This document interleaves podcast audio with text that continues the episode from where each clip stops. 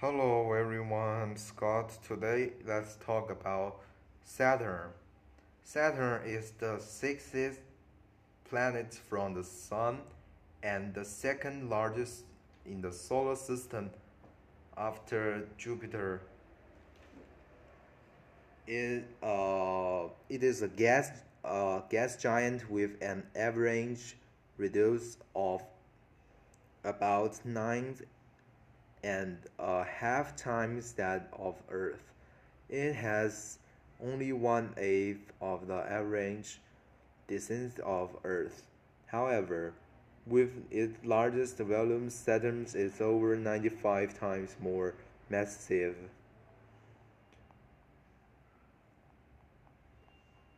Saturn's introns are most, uh, most likely composed in core of ironicals and and rocks, sequence and oxygen compound. Its core is surrounded by uh, deep layers of meteorites, uh, hadrons, and intermediate layer of liquid, liquid uh, hydrogens and liquid liquid hydrogen and liquid helium.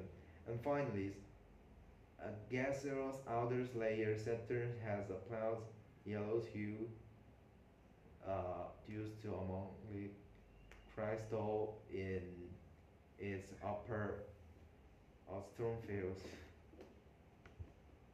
and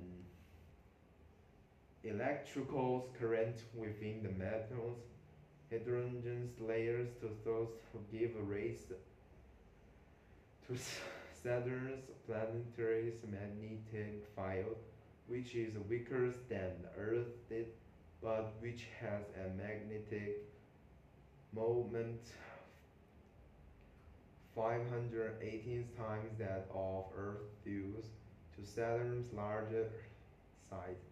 Saturn's magnetic field strength is around 1 20th of Jupiter's. The outer astromos is generally is generally bland and lacking in contracts. Although long-lived features can appear, wind speed on Saturn can reach uh, 1,800 kilometer, higher than on Jupiter, but not as higher as uh, Neptune.